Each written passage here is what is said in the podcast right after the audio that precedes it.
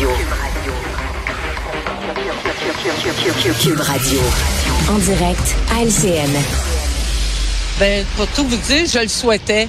Parce qu'on a beau se présenter et puis dire euh, qu'on a, on avait plein de justifications. Non, rien n'empêche, elle n'est plus crédible. Ben, je pense que c'est une bonne décision pour elle parce que euh, elle avait perdu de la crédibilité. Allons retrouver Emmanuel Latraverse, Mario Dumont et Paul Larocque qui sont avec nous. Alors voilà, c'est fait. Dominique Olivier, ancienne présidente de l'OCPM et aujourd'hui présidente, ex-présidente, devrais-je dire, du comité exécutif de la Ville de Montréal, euh, a remis sa démission cet après-midi. Emmanuel, pourquoi aujourd'hui et pas la semaine dernière? Jamais trop tard pour rien bien faire parce que l'histoire des parties de Noël annulées, c'est la goutte qui a fait déborder le Mm. vase. Euh, parce qu'il y a eu encore des éditoriaux en fin de semaine qui reprochaient à Valérie Plante de mettre sa loyauté et son amitié avant les intérêts de la ville de Montréal. Euh, La liste est longue. À un moment donné, c'était devenu insoutenable.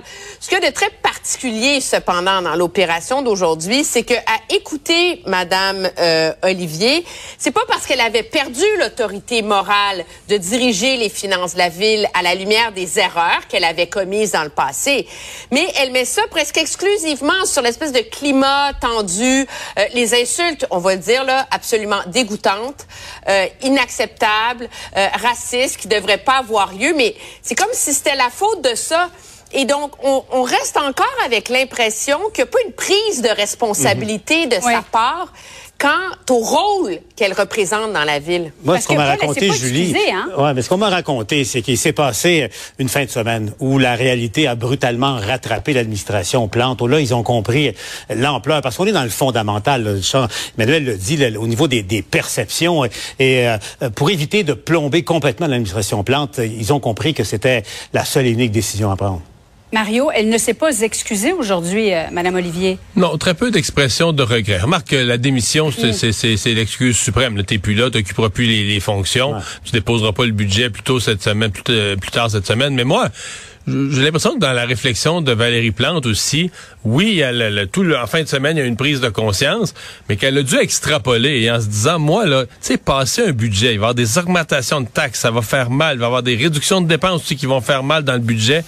Et ça, c'est toujours comme passer un virage très, très serré, là, très étroit, qu'il faut que tu essaies de faire avaler ça à la population, des augmentations de taxes.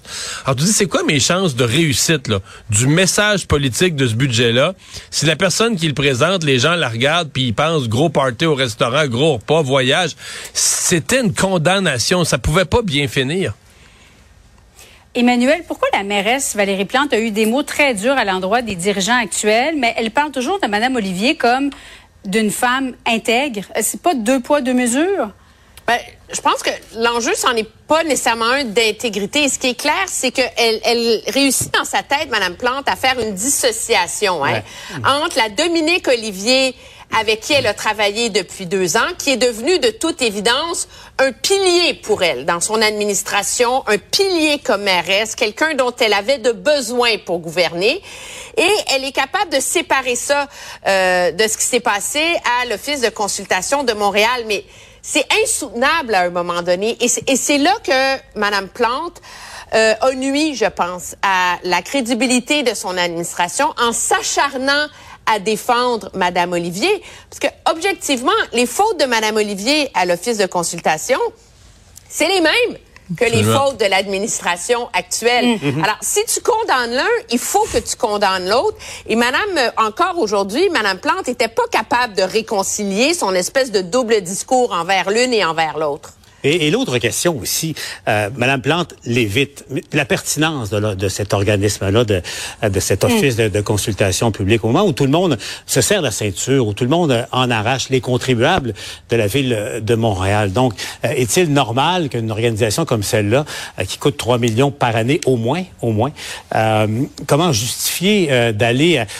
à- là, je fais la nomenclature rapide, euh, Panama, euh, Argentine, euh, Londres, Paris, Lyon, euh, le Mozambique. Brésil la semaine dernière. Voilà. Ouais. Au nom de quoi ça aide la vie démocratique à Montréal, les consultations dans Griffintown ou dans ou dans Rosemont? Il faudrait que la, la question se pose à un certain moment. Parlant pertinence aussi, à quoi ça sert? C'est la plus grosse consultation jamais faite sur le chemin Camille Wood, tu la prends puis tu la mets aux poubelles. Ouais, c'est une bonne Ça, question, c'est- Manuel. Oui, oui, oui. Oui, et celle-là, Mais- pour toi, Emmanuel, je pense que ça n'a vraiment pas passé. Mais non, mais euh, c'est comme c'est gros comme un éléphant. Tu sais, il va falloir nous l'expliquer à quoi ça sert si on prend recommandation. Non seulement ça n'a pas de sens, ça n'a même pas de sens unique. c'est exactement. Mais on sait que la Ville de Montréal est en mode restriction budgétaire. De couper le party de Noël, Mario, est-ce que c'est là vraiment qu'il faut couper? Ouais, sais, on- on- les employés de la ville de Montréal, là, c'est pas, c'est pas comme un droit fondamental, là, tu sais, un party de Noël. là. Bon, ils en avaient un, ils en avaient un. Moi, je trouve ça terrible de l'enlever une fois qu'il est fixé. Là. Ça, c'est sûr que ça écœure le monde parce que tu veux garder une bonne atmosphère de travail. C'est sûr que ça écœure le monde. Puis qu'est-ce qu'ils vont se dire, les, les, les employés ordinaires, les employés de la base? Ils vont dire, c'est ça, là. Les gros boss, eux autres, là, ils se sont votés deux fois des primes durant l'année. Puis à l'office de consultation publique, les boss vont au restaurant à 300 pièces. Puis nous autres, on avait un petit party qui était prévu avec des, des sandwichs puis de la salade de patates. Puis là, ils nous coupent ça. C'est certain que ça va créer de la frustration euh, dans les employés. Donc, je défendrai pas que c'est un droit fondamental, mais ça me paraît une maladresse. Je sais pas, euh, faudrait que je voie les budgets. Peut-être, est-ce qu'il y avait des budgets exagérés? Est-ce que ça coûtait exagérément cher? Mais de dire merci aux employés, moi, ça me, tu sais, moi, ça me choque pas qu'il y ait un, un de Noël. Par contre, euh, l'affaire qui est toujours pas réglée dans notre discussion, les deux actuels administrateurs, là, la présidente actuelle Ah ouais, ouais. de l'office, à quelle heure, à quelle heure ils démissionnent? Je regarde l'horloge ici, là. Ah non, mais ils, préparent leur party de Noël, Mario. Euh, c'est- pas sûr, là, pas sûr. Non, non, ils préparent leur témoignage. Ah ouais? Ils vont peut-être- Ça, ça va être limpide, là, On, suggère, on suggérait à la joute comme party de Noël à l'Office de consultation Oui. publique de Montréal de le faire sur un bateau de croisière en Ah. Europe. Comme ça, ils pourraient faire huit villes en dix jours. Tu sais, pourquoi pas? Ça serait une logique. Ah oui, sur serait rentable. Juste sur. Metcalf, aussi au centre-ville de Montréal, tiens, en face de leur bureau. Bon, pourquoi pas? Restez avec nous. Dans un instant, on se parle de ce livre euh, que vient de sortir Catherine Dorion, qui règle, euh, ni plus ni moins, ses comptes après un passage tumultueux en politique. À tout de suite.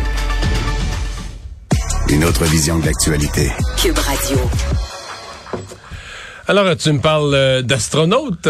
Oui, une nouvelle spatiale aujourd'hui, Mario, parce que, bon, malgré le fait qu'on n'en parle pas toujours, il y a toujours des gens dans la Station spatiale internationale qui travaillent d'arrache-pied, tu sais, qui font des travaux, des expériences, bref, et qui, parfois, doivent sortir dans l'espace, même pour réparer la Station spatiale internationale. Une Et station spatiale, ça s'entretient. ça s'entretient, puis c'est de la haute technologie et on doit donc faire des sorties dans l'espace. C'est là deux astronautes sont sortis le 1er novembre dernier.